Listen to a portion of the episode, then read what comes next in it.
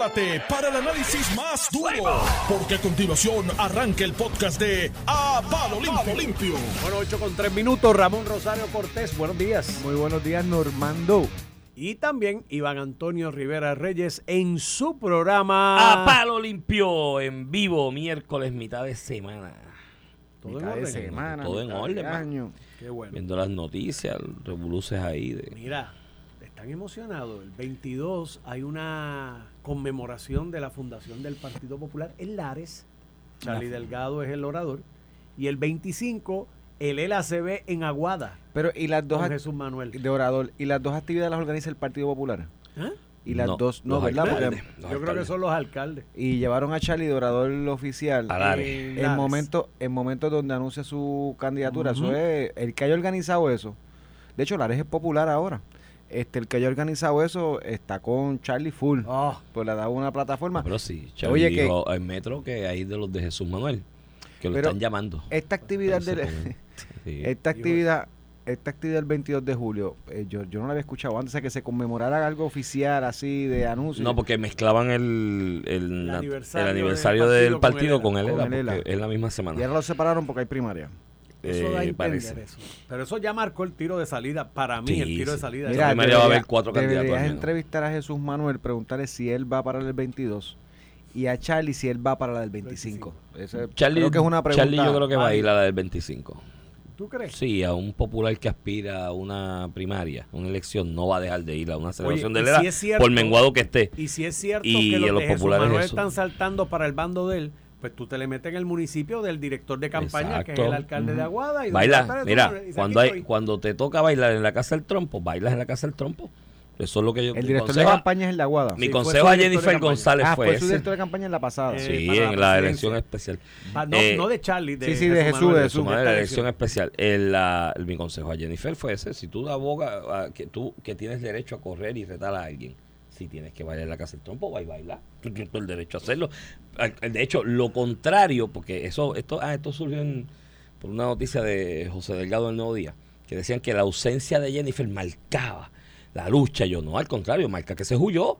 Porque tú vas y bailas allí en la casa del trompo y haces y haces tu, tu show of force allí. Y Charlie tendrá que hacerlo el Pero, 25 ¿qué- en Aguada. qué- ¿por qué tú le atribuyes miedo a Jennifer si Willy Villafañe dice que de cada 10 líderes de barrio, 7 están Mira, con Jennifer? En Bayamón. Normando Yo no sé por dónde, que lo Que no, ¿Dónde vas a Bayamón? Él, es- él es de Bayamón, él es de Bayamón. Pero, pero además Willy tiene otra motivación. Si Jennifer re- reta al gobernador, a Willy tiene una candidatura que ya ha dicho que la va a hacer a comisionado residente. Así que, Así. Pero- pero ¿tú eh, crees que es eso le casi como acumula- a Jennifer, Jennifer, corre, corre, Sí, corre, sí, corre, pero eso corre". le acumula puntos con Pierluisi que vaya a un programa de televisión y decir, No, no, no, mira, de, de cada no. 10 Mira, líderes de barrio, 7 Normando, están Porque lo que- lo que- Porque pudo haber dicho le 6 a acumula 4 o puntos- algo así. le acumula, la- le acumula Mira. puntos con la gente Jennifer, pero con la gente de Pedro Mira. Pierluisi, de un Ricardo de Rosselló, no, mira, lo calienta. Y los de Jennifer se van a dividir en esa primaria comisionado residente, si eventualmente ella corre a la gobernación, que parece que sí. Eh, se van a dividir entre Quiquito y Willy Villafañe. Y el que venga con Perluisi, se los gana los dos. Hay huevito. Hay El ver. huevito tiene chance ahí. El huevito Oye, tiene yo- chance. Yo, yo te digo Sí. que dentro de la marasma de, de- de malas noticias para el Partido Popular, Pablo José ha sido eh, eh, lo mejor que se ha mantenido a nivel Digo, de depende a quién postule el junte a, a comisionado residente. No, porque yo me imagino que ellos postularán a alguien de en izquierda. uno de los dos tienen, que, partidos. tienen, que, tienen que postular para comisionado residente a alguien de izquierda soberanista. Exacto, que Te no le dé el voto, que no le dé el voto al va, huevito. Va a poder llevarle más voto al huevito. Sí. Huevito, mi, mi disculpa. A Pa- chicos, no se diciendo eso a Pablo José si Hernández. nadie sabe que, que Está si dice bien, no, Pablo a, nadie a. Pablo José Hernández no me gusta decirle el huevito. Es una falta de respeto. Pues dile Ah, de líder Ek. a Pablo a Pablo José Hernández este le conviene este verdad digo no le conviene que sea una persona de izquierda soberanista el que esté por el junte porque le quita votos. Más que él tiene el reto de quitarle votos al PNP que de por sí va a ser uno estadista de, posiblemente de derecha este así que o conservador verdad por llamarlo de alguna forma. Y si el Junte corre con Luis Raúl para comisionado residente. Luis Eh, Raúl que se- recoge de todos creo- lados. creo que sería un error. Luis Raúl podría ser un buen candidato para algo en acumulación Sí, pero por el Junte no, porque el Junte va a correr lo más seguro con dos para la Cámara. por eso es que Luis Raúl, por eso es que yo siempre he dicho que Luis Raúl no cabe en el junte Como comisionado. Que yo creo que Yulín es la que se va a ofrecer ahí. Mm, Hay gente diciendo que no la quieren, del Junte. Hay gente por ahí, por la calle, comentando que no la quieren a Yulín. como candidata a comisionado, que ellos quieren a Lugaro. El problema es que tienen que convencer a Lugaro. Yo, no- yo no. Las exposiciones públicas recientes de Lugaro no me luce a una persona que esté pendiente a, Yo creo, a correr. La veo Fíjate, en un yo, yo- cumbaya yo lo he visto, yo lo he visto distinto. ¿Te acuerdas que ella empezó como que ya ready para correr? Este, cuando se, cuando se estaba retirando Ah, de bueno, Foundation for Puerto Rico. Ella es bastante irreverente, Y- a lo mejor lo hace como para... Iván, y si Mira, tú voy no a correr, quieres, pero es correr con y los si tú no quieres quemarte, yo creo que está bastante decidido ya, ¿verdad? Que, que Juan Dalmau va a correr para la gobernación y, y Manuel Natal para, para, para San Juan. Pero yo creo que ha sido muy astuto de, de Lúgaro mantenerse alejada, que dicen que está separada sentimentalmente de Manuel Natal, ¿verdad? En este Sí, momento, una... no me consta, pero lo he escuchado en varios programas. Pero en este momento mantenerse alejada por si algo pasa entrar en el- al escenario político. lo que ellos ponen en las redes y demás, pero ciertamente el que diga que a Yulín, a Yulín no le interesa correr para Washington por el junte está enajenado, a ella le interesa y va a hacer su movimiento para ella quedarse con ella no, no habló del... Ah, bueno, ella dijo Senado o, dis- o O Washington, dice ¿verdad? Washington, sí, O pero en el. Senado, ¿a quién vas a sacar? O sea, el PIB no va a sacar a su... O sea, el PIB no, que- va, no va a minimizar la posibilidad tiene de que candidatos electos, tú sabes, complicado. eso.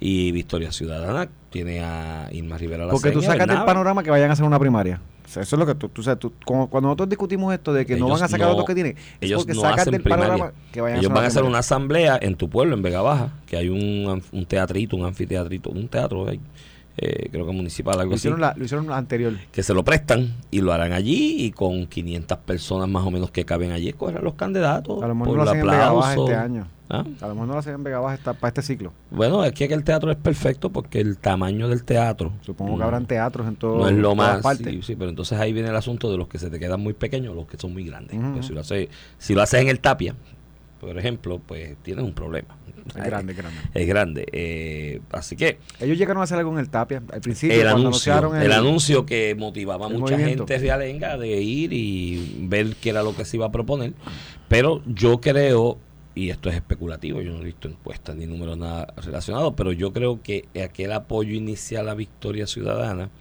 ha ido paulatinamente decreciendo sí. conforme Es natural a las el, el, situaciones el que gaste están natural de, de un, de un partido ya que Sí, lleva tiempo, rápido. que tiene funcionarios electos. pero muy rápido, muy rápido. Y Bueno. yo creo que yo eh, escuché a Juan Dalmau, a quien respeto mucho y distingo mucho esta mañana hablando con Normando, y él sigue en la matica- matemática. Hay muchos amigos, gente inteligente que yo respeto, siguen la matemática de hablar de que él y Natal, o él y cualquier sea de Victoria Ciudadana, y ahí es donde viene el factor Lugaro también. Primero, era cosa- Lúgaro. Era Lugaro, no Era. Natal. De hecho, Lugaro le ganó a Dalmau. Lugaro mantuvo. Mira, Lugaro le ganó a le ganó a Dalmau. Dalmau y Lugaro mantuvo prácticamente intacto el número base. no Más alto Sí. el por ciento porque hubo menos Los participación. 175 mil fueron los mismos fueron 16 los mismos del que 20. 2016, lo mantuvo. Pero ellos siguen en la matemática de, de, de que los dos sumando son 28%. Y yo no creo Y- que eso vaya Iván, a pasar. Y si son en esta. 28%, aún así hubieran perdido. Claro, pero tú dices 28 y sumas un chispito más y haces un empuje. Pero el problema es que el, la ejecutoria de Victoria Ciudadana, por ejemplo, en esta primera, eh, primera aparición ya como partido en, en, el, en el foro de la rama legislativa, creo que ha levantado suspicacia y quizás desa- de- desafección de mucha gente que los apoyó inicialmente. No eran lo que ellos esperaban. El caso de Mariana Nogales va a seguir pesándole. O sea, indistintamente aquí celebraron, ay, fueron dos cargos nada más, no fueron, es perjurio, ¿me entiendes? Están mintiendo bajo juramento. Y yo creo que eso y otras actividades y acciones de ellos le han menoscabado quizás apoyo de secretaría inicial, incluso los propios sindicatos. Sé de líderes sindicales, que aquí se hizo un- una coalición sindical, algo así por el estilo, que fueron todos apoyando a Victoria Ciudadana y sus planchas de candidatos. Y, y, y sé, me consta porque lo he hablado con dirigentes sindicales serios que se han salido de la cuestión. Han dicho, mira, no cuentes conmigo en el asunto de la eh, coalición esa sindical porque los actos me están demostrando que ustedes son más de lo mismo. Y son lo mismo que los anteriores y no nos vamos a montar en esa. Y creo que eso se va, eso va a restar. Eh, creo que es tirar dardos a la luna, decir que vamos a sacar 28 de nuevo, que ese 28 está sólido y asegurado y que, y que va a crecer eh, en esta elección general. Pero bueno, soñar no cuesta nada. Si no- Si- oye, no te va si a la- decir lo contrario. Si la movida es dejar a Manuel, el PIB, tirar una candidatura de agua o no tirar candidato a San Juan y apoyar públicamente a, a Manuel esa, Natal. esa es la Esa- igual a igual al revés. Y él, igual al revés para la gobernación, no creo que Juan Dalmau tenga para llegar ni segundo en, en esa elección. bueno, pa- depende de lo que pase en el PPD, porque es que el PPD tiene, puede llegar Juan Dalmau segundo, pero en San Juan ponía a correr a Miguel Yo no, Romero. yo, no veo, yo no veo ninguna posibilidad que incluso para la próxima elección, lo que estoy viendo en el Junte, porque otra cosa que estamos hablando del Junte, Iván, sacate algo de la ecuación, Alexandra Lugaro. Por eso, O sea, que si tú- no está ahí en la O sea, ecuación, Alexandra Lugaro no saca 175 mil votos por Victoria Ciudadana, lo saca, saca por ella. ella. De hecho, lo sacó solo, Solo, ella en la elección 2016. O sea que, que, sin la gente partido y sin estructura. sin partido y sin estructura. y sin el millón de pesos. de- entonces Ma- Manuel Natal no necesariamente eh, apela ese sector que, que ap- que apelaba a Lugaro. No. Algunos porque, y lo decían públicamente, lo veías en las redes, porque que, por, por su apariencia física, que era una persona muy bonita, otros por su manera peculiar de, de, de denunciar las cosas, ¿verdad? Este, En el caso de Alexandra. en el caso de Sí, Alexandra, hay una- la irreverencia que eso no entre le- los jóvenes mayormente. ahí voy, ahí voy, la Que. Juan lo copió. O sea, el, el- el incremento de Juan, quizás en el electorado joven, viene de la mano de que copió el estilo Iván, de la Lúgaro gente olvida que Juan Dalmau no quedó inscrito en una elección a la gobernación ya. En 2012. 2012. Ujú. No quedó inscrito. Juan Dalmau hizo un crossover interesantísimo apelando a, a la juventud, copiando El modelo el de estilo de Lugaro. Eso es así, copiando el, el- el estilo estridente de criticarlo con rebeldía, de eh, hasta un aspecto más juvenil. Se ponía hasta sexy a tirar guiñaje en los... Pero es parte del negocio. eh, es si no, no es parte de todos lados. Mira España Díaz Ayuso. Pero, Díaz Ayuso, pero copió el modelo de Lugaro, este, ya un poco, de hecho dejó de hablar de la independencia. Sí. en toda elección, No, y ha hablado de la independencia. No, no, ni lo va a hablar, porque la fórmula es no hablar por la independencia, Claro, porque en Puerto Rico ah, nadie cree en la independencia. Tienes, aquí viene la variable de lo que pasa en el PNP. Si hay primaria en el PNP, como ocurrió en la anterior, eh, Wanda Vázquez tuvo alrededor de los 100 mil votos, ¿no? En, en esa poco primaria. más. Quizás, sí, poco más. Y entonces cuando tú ves el fenómeno del comportamiento de que fueron eh, alrededor de 600 mil estadistas a votar por la estadidad, porque ese era el llamado, y el número neto de votos de Perluisi, que era el candidato del Partido Estadista, es 200 mil menos, pues tienes ahí un signo grande de que un por ciento, no sé cuánto, pero de estadistas, No, no, no. que y- votaron por Juan Dalmau porque dijeron, ¿sabes qué? No voy a votar por Perluisi porque estoy enchismado después de la primaria además, y este no va a ganar como quiera, déjame votar por él. y mandó cuen- y cuenta también- Eso se repetirá, yo no creo que eso y se cuenta, repita. y bueno, eh, y cuenta ahí en ese fenómeno personas de Wanda Vázquez que una primaria naturalmente se van a sacar candela. Mira, mi gente, el que piense que Pierluisi y Jennifer González hacen una primaria va a ser todo de altura. Sí, no, no, no. se van a sacar Va a haber candela. sangre. Como si en el Partido Popular hay una primaria, se van a sacar candela. Este, y eso, pues naturalmente enfadará a la gente que esté con Pierluisi, enfadará a la gente que esté con Jennifer González, con el candidato del otro lado. Y nos saques de la perspectiva que durante ese proceso de Wanda Vázquez y Pierluisi, que hubo una primaria dura, dura, dura. Sí, Estábamos dura. en pandemia, no era tan, no, o sea, no era tan viva en actividades, pero fue dura. en la Este, comunicación, durísimo. Mucha, mucha gente se quedó de que votó por Wanda Vázquez que no pasó esa página porque acuérdate que el evento fue con las dos primarias, el evento fue pegado a la elección general, o sea, el, el- el periodo de, sus- de- de sanar esa herida que tal vez ya se sanó con relación a los de Wanda. No necesariamente se va a sanar eh, con Jennifer González y Pedro Pulisic tan cerca de la elección. Y esa es la apuesta que tiene el, el Partido Y esa es la preocupación que yo creo que manifiestan muchos PDP, en que lo observé en la transmisión que hicimos de la asamblea, de que el al unísono lo que hablaba todo el mundo era de unidad, ¿no? Y de unidad y de unidad, y pues hablar de unidad o los cuatro años más es no me hagas la primaria porque la, la cuestión nos puede afectar. Yo creo que el problema, como te dije, el, desgaste de Victoria Ciudadana, no creo que se repita el, el- el- fenómeno de Juan Dalmau. La gente piensa que cuando tú corres en una elección y tienes un desempeño favorable, esto yo lo, se lo decía un candidato alcalde una vez en Cataño, bueno, ya murió, que en paz descanse, a su familia que yo lo ayudé en algo en el noventa y pico, que por poco se gana la Molao, a Pipo, Pipo, eh, tengo una relación de amistad con mi familia y pues estuve por ahí ayudando más o menos en aquella época.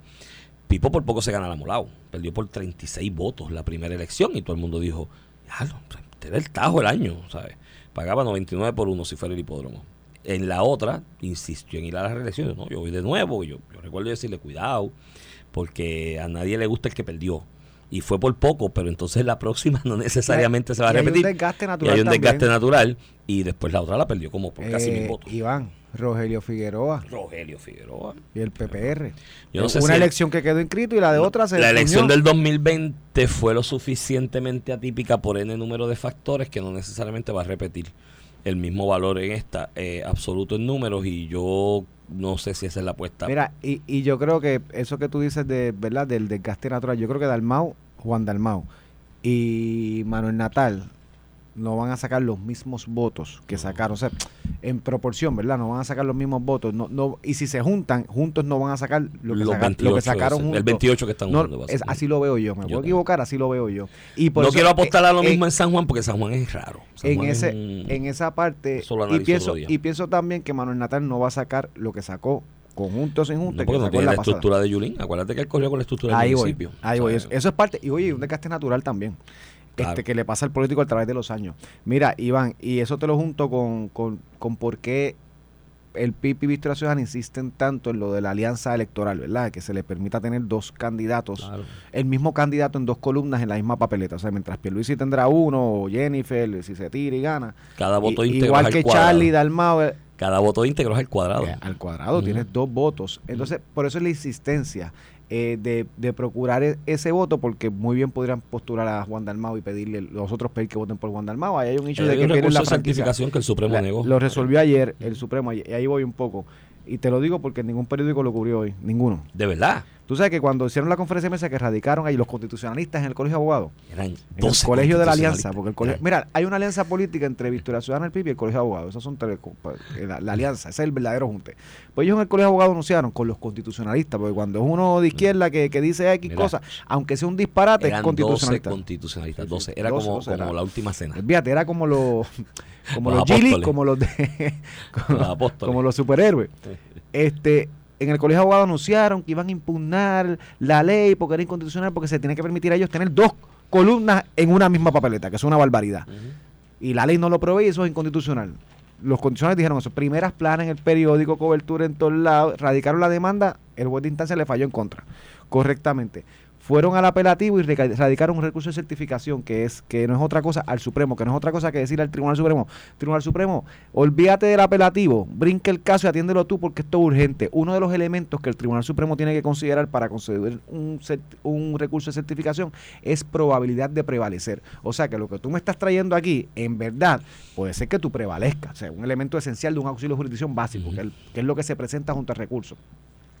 Y el Supremo ayer, el Tribunal Supremo ayer, eh, determinó no al lugar al recurso de certificación. O sea que un- uno de los paneles del Tribunal Supremo, que es el que lo considero. O sea que para el Tribunal Supremo, uno de los elementos, ¿verdad? Además de la premura, la necesidad de que se vuelva académico, que podría volverse académico porque ya estamos cerca de la elección. Fíjate que ese elemento yo no, yo no lo veo como el determinante para lo que hizo el Tribunal Supremo. Yo creo que es el de probabilidades. Mira, olvídate que la elección sea eh, que en las candidaturas en diciembre. Sí, porque la Es que- posibilidad de es que es una barbaridad lo que tú me estás trayendo aquí. Y le dieron no al lugar. Ningún periódico lo cubrió, Iván. Ninguno. Pero eso pasó durante el día de ayer. En la tarde, lo- y O sea que lo- todavía no habían los cerrado famosos, la- las ediciones ni famosos, las primeras los famosos portadas no constitucionalistas que tienen un caso solo, pues ni tanto parece, tú sabes, parece pues. Bueno, pero la respuesta de ellos a eso es que el Supremo es una, un nido de politiqueros que han pues, nombrado los partidos. no, lo, dijeron y de instancia, lo dijeron del apelativo. y lo dijeron de instancia. No los abogados, no los abogados, pero, los portavoces de políticos. hecho, no, no, eh, Juan Dalmau lo dijo directamente en una de las No lo entrevistas, lo, escuché, insinuó, no, no, no no, lo lo insinuó claramente. Bueno, que los jueces, tú sabes. Pero Juan es, Juan es Yo, eh, abogado. Mira, yo- Juan es yo abogado. él- y él- hay él- una licencia ahí. Él llegó a decir, él llegó a decir, este, yo no tengo muchas esperanzas en los tribunales porque los jueces literalmente imputando que iban a resolver algo Es un en problema. contra hecho. Pero Iván, ¿Por qué mira, tú, por qué tú aspiras a algo, Iván, dirigir algo que tú mismo estás degradando institucionalmente, lo que es una rama aparte, porque es una rama el oxímoron en ese planteamiento, Iván. El oxímoron. Para efectos de argumentación solamente, Iván, vamos, No, a, morón eres tú. vamos a aceptar, vamos a aceptar, vamos a aceptar que los todos los jueces en el Tribunal eh, de, de Justicia son politiqueros y que le van a fallar a la historia ciudadana. Que, que, que lo que ellos dicen, ¿verdad? Que, que no había manera de ganar. ¿Para qué radicaron el recurso?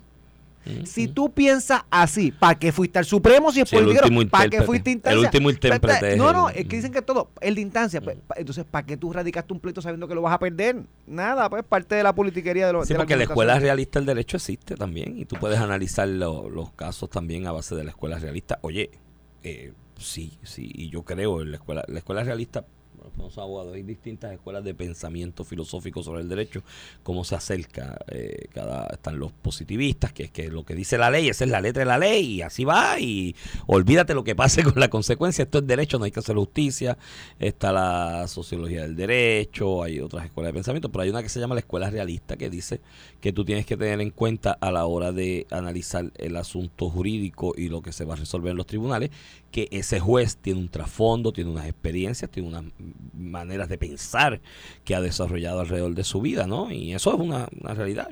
Hay casos que yo lo hago, yo digo, ven acá. En este caso, este juez, como eh, eh, sería la votación en el Supremo en una controversia como esta, teniendo en cuenta lo que ha sido las exposiciones en otros eh, casos de parte de ese juez, lo que es su vida y su entorno, ¿no? Y, y de hecho, yo recuerdo un caso donde conocí a, a Marielle, que éramos en contra, que ese ejercicio lo hicimos todavía el caso estando en instancia. Si esta controversia llega al Supremo, ¿cómo, cómo partirá? Yo decía que era 4-3 a favor mío y ella decía que era 4-3 a favor de ella. Eh, pasó el tiempo, ese caso se transigió, no, no tuvo que subir al Supremo, pero llegó una controversia similar eventualmente al, al Tribunal Supremo y fallaron 4 a 3 en contra de la posición que yo tenía. O sea que si yo llegaba hubiese estado muerto. Hubiera estado chavao. En ese caso, y fue un análisis, digo, después ella, yo no sabía que ella había sido oficial jurídico de la juez fui Mata, por lo tanto hab- hubo un poco de trampa en eso, no me, no me dijo que ella ya sabía más o menos cuál era, cómo estaba la era cosa. manera de ¿Cómo- pensar, cómo pero eso es la escuela realista del derecho, y eh, lo que tú señalas es verdad, o sea, si tú sabes que eso, bueno, yo creo que ellos lo sabían, porque en algún momento se rumoraba insistentemente que ese caso lo iban a llevar al Tribunal Federal, porque que no hecho, confiaban en las cortes aquí. Juan Dalmau dijo que no descartaba ir al Tribunal Federal cuando hablaba del caso. Cuando porque- hablaba del Porque caso. estuvieron dos meses diciendo que iban a radicar un caso y no Sí. esperaron. Pero, pero mete- Hablaban del Tribunal Federal, pero eso no, tú y yo lo analizamos aquí, de por dónde le entraba el agua al coco, porque no veía yo la jurisdicción del Tribunal Federal en esa controversia que ya hay casos bueno, del que Supremo que, resuelven que es una prerrogativa del Exacto, Estado. exacto, exacto. Tú sabes. A menos que diga que esa decisión del Tribunal Supremo era incorrecta. Del Tribunal Supremo de Estados Unidos era incorrecta. Sí, pero que suerte sí, con sí, esa. con si, no va, si no vas a mover un Pero, cambio aquí, mira, muévelo allá en la, otra. en la Tú vas en auxilio de jurisdicción diciéndole al tribunal, mira tribunal, tienes que atender esto rápido porque va a pasar X o Y, yo voy a prevalecer, me vas a causar un daño irreparable, bla, bla, bla, se va a hacer académica la controversia. Eso parte de la premisa que tú fuiste, ¿qué? Diligente, ¿verdad? Claro. Porque tú no puedes el día antes que va a pasar algo, habiendo estado dos años con la cuestión y, y pedir, mira, resuelve, rápido. caballo, hubiera venido antes. Eso Y es parte, dos ¿verdad? años diciendo que lo vas a hacer. Y voy, a lo que voy es que están hablando de las alianzas desde el principio de este ciclo electoral. No lo habían radicado. Dalmau estuvo, Juan Dalmau estuvo dos o tres meses. De hecho, hicieron un anuncio en, la Comisión Estatal de Elecciones en el lobby. Que, Sí. que, que le habían pasado a los, a los abogados la- el asunto. La, tuvieron dos o tres meses para radicar la demanda. Que cuando tú ves la demanda, Iván, te, lo, te la doy. O sea, En digo, do- una- las demandas son sucintas y En dos sencillas. tardes, en, en dos tardes la silla, en media tarde. En media tarde yo la hago. Eh, pero lo que te digo es porque, y no, no es porque esté mal la demanda, porque las demandas son sucintas y Sí, sencillas, sí, dice la sí. regla, está bien y cool. cada quien alega. Pero le hicieron bien sucinta y sencilla, es lo que te quiero decir.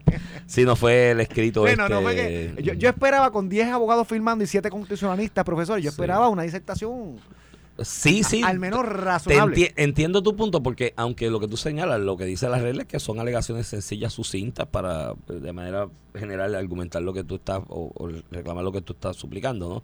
Pero tiene, tienes un punto.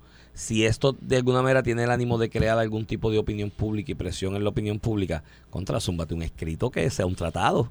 Porque tienes 12 constitucionalistas. menos- Por lo menos que la gente lo lea lo y diga, que- oye, este. Por lo menos que justifique la firma de 10 abogados. Porque el PNP, tanto el PNP como la comisión, fue con un abogado cada uno, tú sabes.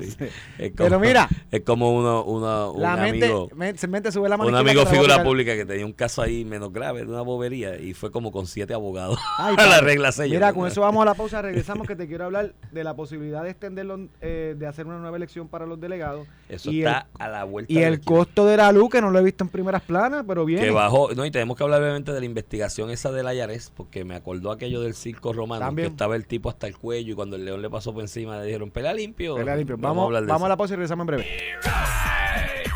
Estás escuchando el podcast de A Palo Limpio de Noti1630. De regreso a Palo Limpio por Noti 1630, edición de hoy, miércoles 19 de julio del 2023. Este es Iván Rivera quien te habla. Acompaño, como todas las mañanas, al licenciado Ramón Rosario Cortés y Valiente. Muy buenos días, Iván Antonio. Cuéntamelo, ¿me dijiste Mira, que querías hablar de la elección va- o de la luz? Algo rapidito de la luz. Este, el nuevo día en la página 10, que no lo puso ni en portada.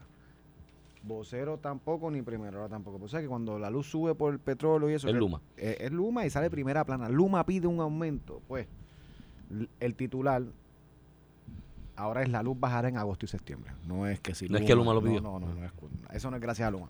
Que by the way, yo pienso que muchos de estos aumentos, e incluso y las reducciones, no son causa directa de las gestiones del humo, no, son causa directa en estos momentos históricos del mundo de lo que pasa en Ucrania y Rusia con el precio del petróleo. Bueno, y, la, y, los, y las pataletas de Biden, tu presidente, con la OPEP, que ya por la cada vez que se echan una pelea bajan la producción y nos pero afectan. ha ido ha ido bajando ya ayer el precio. subió el ayer subió el petróleo. ha ido bajando el precio del petróleo en los últimos meses consistentemente y eso ha permitido pues que el costo de la luz principalmente se reduzca. O sea, yo no lo que lo que señalo es que cuando es un aumento le echan la culpa a luz, cuando cuando es un aumento le echan la culpa a luz y no es el petróleo y cuando es una reducción pichean. Mira, página 10. En efecto, de 21 centavos por kilovatio que está hoy, estará en 19 centavos los siguientes dos meses, agosto y septiembre, diciembre, 19.9 por 9.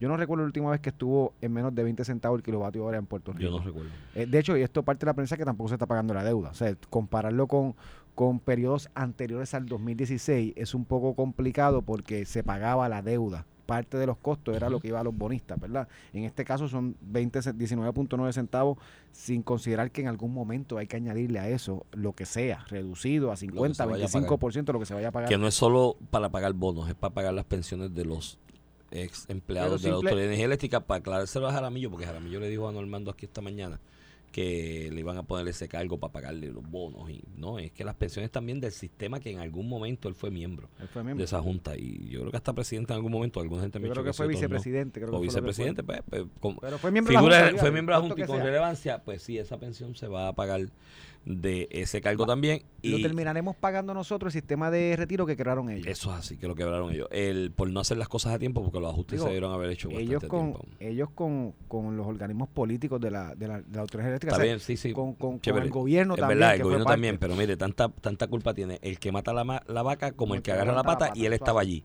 Y el tú estar allí, viendo lo que estaba pasando actualmente con ese sistema de retiro, viendo lo que estaban haciendo los políticos, y tú seguías pidiendo más beneficios, y mira, mutis al respecto, pues eso es una manera de aguantar la pata de la vaca por omisión. Y por último, Ángel Figueroa Jaramillo, que estuvo aquí en entrevista con Normando, déjalo ir, no tienes break de volver. La teoría es que Luma, lo que es Cuanta y AFCO, este, que de hecho yo creo que AFCO va a salir de esa ecuación, hay un rumor bien fuerte de eso, pero lo que es AFCO y Cuanta y lo que es ahora Genera, que es otro grupo ahí también de dos patas o tres que están invirtiendo ahí, que esa gente porque, eh, hace la pregunta retórica como si no fuera, ay, tú, Normando, tú te has preguntado ¿Por qué ese contrato es solamente a 15 años en esa PP, a diferencia de los otros que son de 40 y 50 años? Porque lo que vienen es en 15 años a robarse los fondos federales y después que los gasten se van a ir y nos van a dejar esto destrozado, como quien dice, me van a llamar de nuevo a mí y voy a entrar allí. No, gallo, eso se hace a 15 años en la cuestión del sistema de eléctrica porque luego de la reconstrucción y de la privatización tanto de la generación como la distribución, eh, lo que viene posteriormente es muchos generadores en Mira. distintas microredes, en distintas Y partes, caballo. y va a haber mucha gente compitiendo por transmitir caballo, no te van a llamar. y no lo van a llamar. Porque él piensa en eso, él dice, él dice como con una que esperanza de que lo van hay a gente llamar. que tienen el ego del tamaño de un avión. No, no, es una una cosa cosa. que lo van a llamar, mira que mira, En 15 años se va a ir Luma, o lo, Puma, lo que sea, la que esté, y la otra genera traspasará la, la, la generación en distintos generadores que va a haber indi- independientes por toda la isla, pagarán un fee por el uso de las líneas esas arregladas y mejoradas, y entonces entraremos en Puerto Rico en un proceso de verdadera competencia por el precio, donde como en Estados Unidos, digo, a menor escala, ¿no? Va a ser carita como quiera, no es que va a estar al mismo precio, pero va a ser lo más barata posible dentro de las circunstancias de una isla en el medio del Caribe. Iván, y para pasar el tema de la delegación, que ha estado en discusión las últimas 48 horas por razón de la renuncia de, de la exdelegada Mayita Meléndez, ¿verdad? Por, por situación de salud, que ya había una vacante, porque Elizabeth Torres había sido descalificada por el tribunal, aunque, Ella ese, aunque ese caso sigue vivo en los tribunales. Este, cuando aquello ocurrió, lo de Elizabeth Torres, el gobernador había dicho que no, no, no veía con buenos ojos llenar esa, esa vacante.